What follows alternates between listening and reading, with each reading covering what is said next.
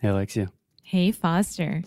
do you know the big news? Yes, I do know the big news, but I think we should share. We should share the big news. Sharing is caring. In February, we are doing our second challenge. For those of you who do not know, we are doing one English challenge every month of 2020. That is 12 months, 12 challenges. And in February, we are doing the first ever Inglês no Cru Book Club. Sim, o nosso Clube do Livro do Inglês no Cru vai ser o máximo para você que está querendo elevar seu inglês ao máximo e aprender a ler inglês. Tirar o maior proveito de tudo, tudo, tudo com a leitura em inglês, porque, gente, é diferente. Não é igual a ler em português, claro. A gente tem que estudar, entender e vai ser muito bom para quem quiser participar com a gente nesse mês no nosso Book Club.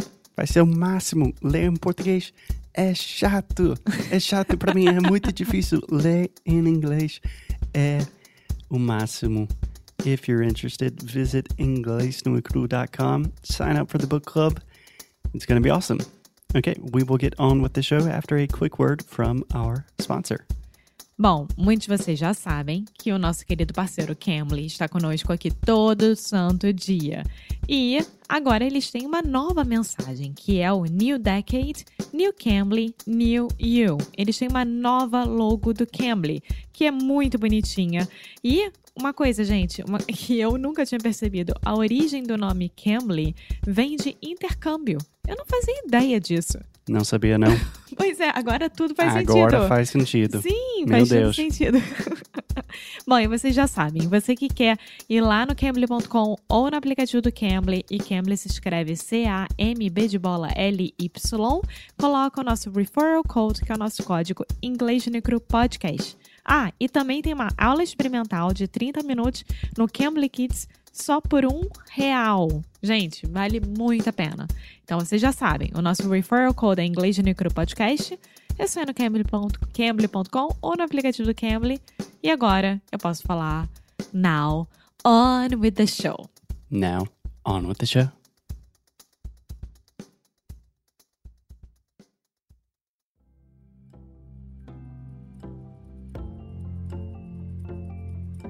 Hey guys, and welcome to another episode of Inglés no Cru Book Club.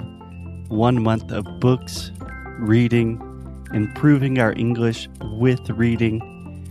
So let's put down our phones for a moment. We are going to learn a lot, have a lot of fun. Let's get started.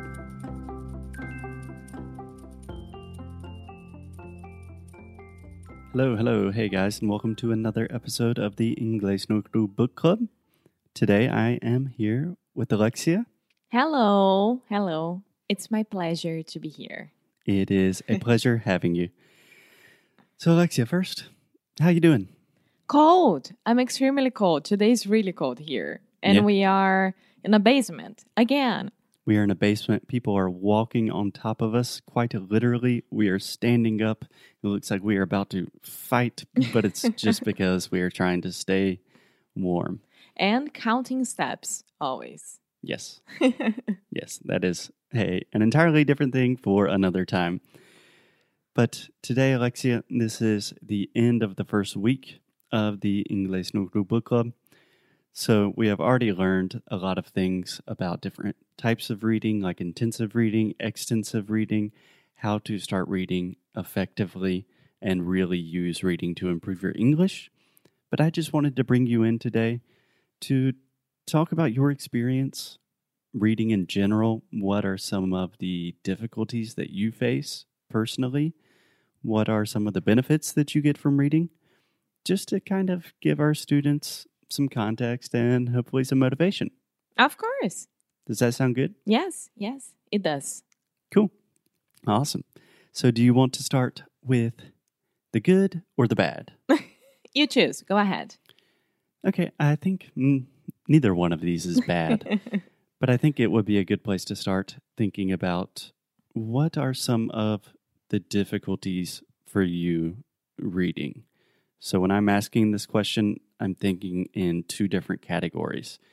First, reading in general, like you are a good English student, you know that reading is good for you, like as a life skill, but also really good for your English. But it's still not easy to read a lot, you know? So, on one hand, just creating the habit of reading more, why is that difficult? And also, more specifically, when you are reading, what is difficult? Like technical things in terms of vocabulary or understanding things. So, I know that's a mouthful, a lot of questions. Feel free to begin wherever you want. So I think that nowadays a huge problem that we face is that everything is so easy and it's in front of us and that's it. We don't have like the mindset to stop and start reading something new because you already know that you'll have difficulties to read that and understand a, an expression and new vocabulary and it depends on the book that you're reading right Exactly. so i blame a lot on the modern days Okay. So, you're placing a lot of the blame on modernity. Interesting. yes So it sounds like you're kind of talking about two things.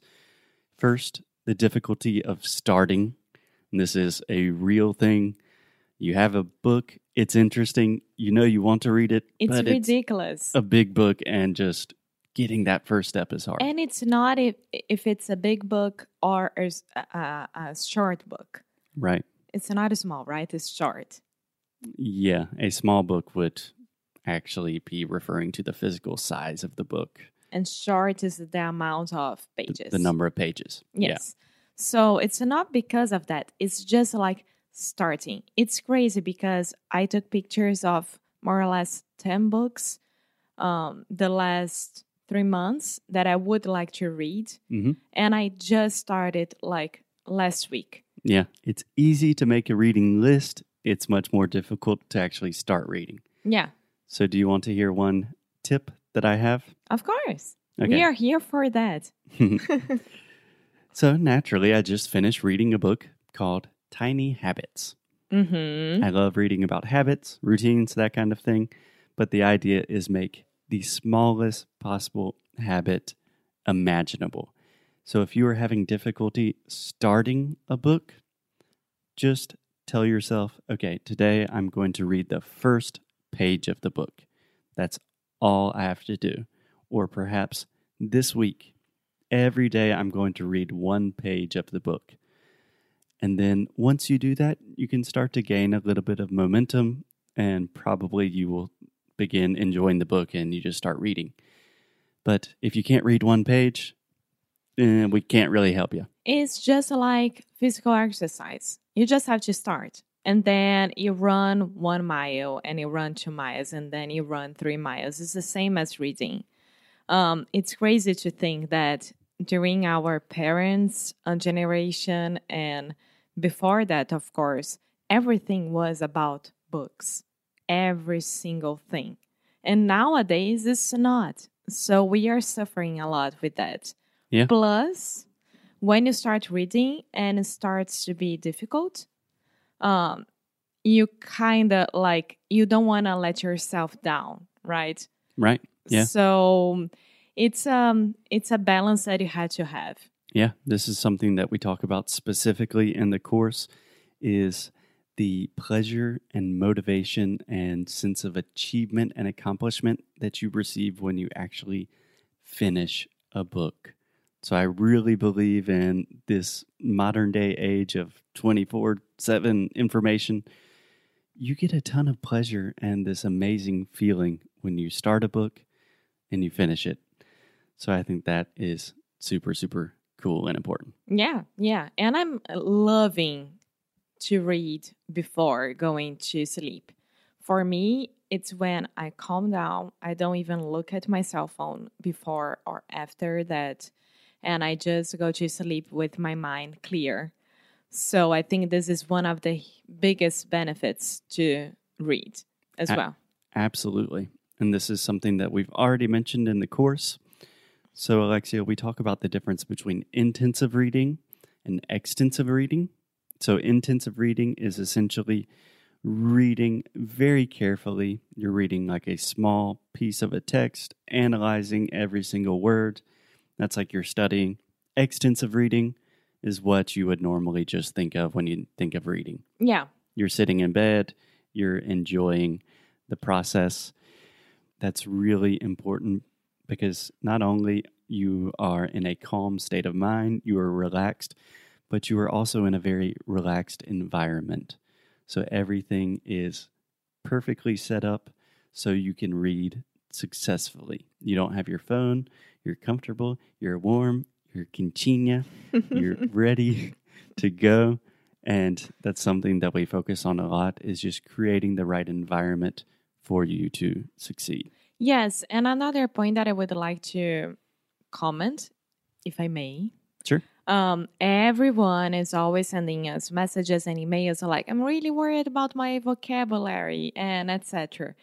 And I always say, start reading, even if it's a magazine or something that you like on the internet, just start reading because this is the best way that you're gonna gain the new vocabulary and make sure that you are understanding. And I want to ask you, like, when you are um, reading just before bed, for Mhm. example, I feel that I am absor- absorbing, like the new voc- Absorbing. absor. Huh? Absorbing. It's, It's a B. with B. Yeah. That's so crazy. Absorbing uh, the new vocabulary. Yeah. And and I think that I will start using the new vocabulary more and more automatically and organically. hmm This this happens, right? Yeah, for sure. Yeah. So if you think about passive vocabulary acquisition and active vocabulary acquisition, so for example, if you're reading intensively and you're studying each and every word, you're taking notes, and then you have flashcards or something like that, that's one way to directly acquire more vocabulary.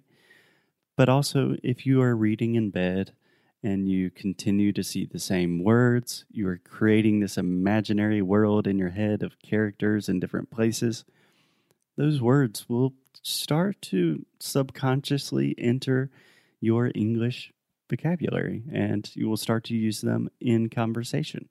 There are a lot of different ways to attain more vocabulary.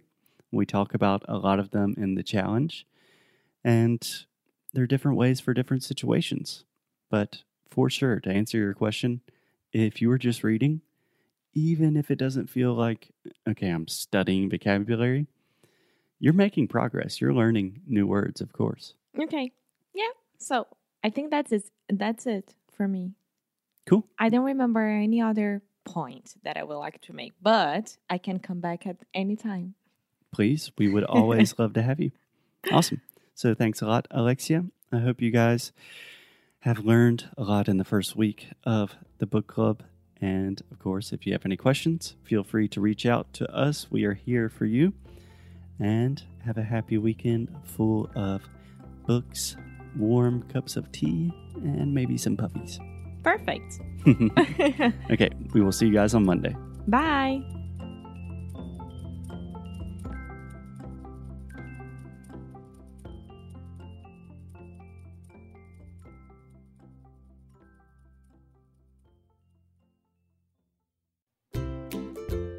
Muito obrigada por ter escutado mais um episódio aqui do nosso Inglês de Necro Rádio. Como sempre, vou pedir para você deixar sua review, deixar o seu e-mail no nosso site inglêsdenecru.com, ficar de olho nas novidades que a gente sempre manda, nossos recursos grátis, enfim, todas as novidades que a gente puder, a gente vai estar compartilhando com vocês, principalmente por e-mail. Então, é isso. Eu quis aqui dar esse recado. Como sempre, obrigada pelo suporte e a gente se vê no próximo episódio, tá bom? Bye!